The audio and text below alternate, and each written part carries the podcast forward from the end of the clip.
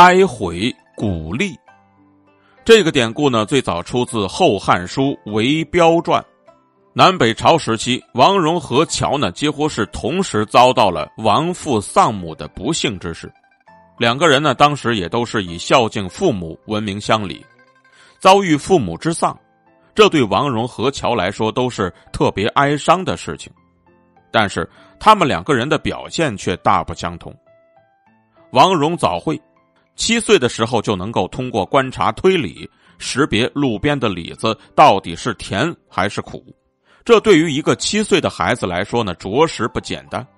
但是他性情超常，时常会做出在一般人眼里看来特别怪诞的言行，表现出他表现出他率真自然的本性。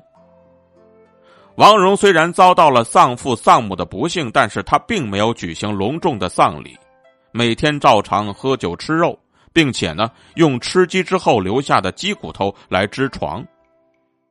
何桥却是另外一番景象，他严格根据丧礼的要求置办丧礼，每天是哀哭不止，让人呢很是同情。有一天呢，晋武帝便对刘仲雄说道。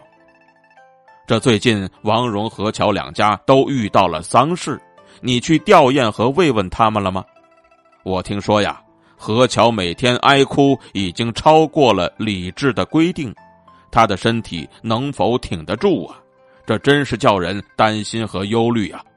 而刘仲雄呢，便回答说：“陛下，我到他们两家去吊唁和慰问过多次啊，但是我看到。”虽然何乔很讲究丧礼和有关的礼节，几乎每天都在哀哭，但是他却仍然容光焕发，这身体看起来似乎没有多少损伤啊。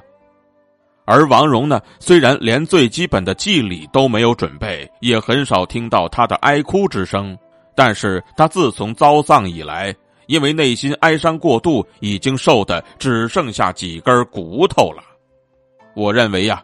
何乔哀哭背礼的孝行是做给活人看的，而王戎却是做给已经死去的人看的。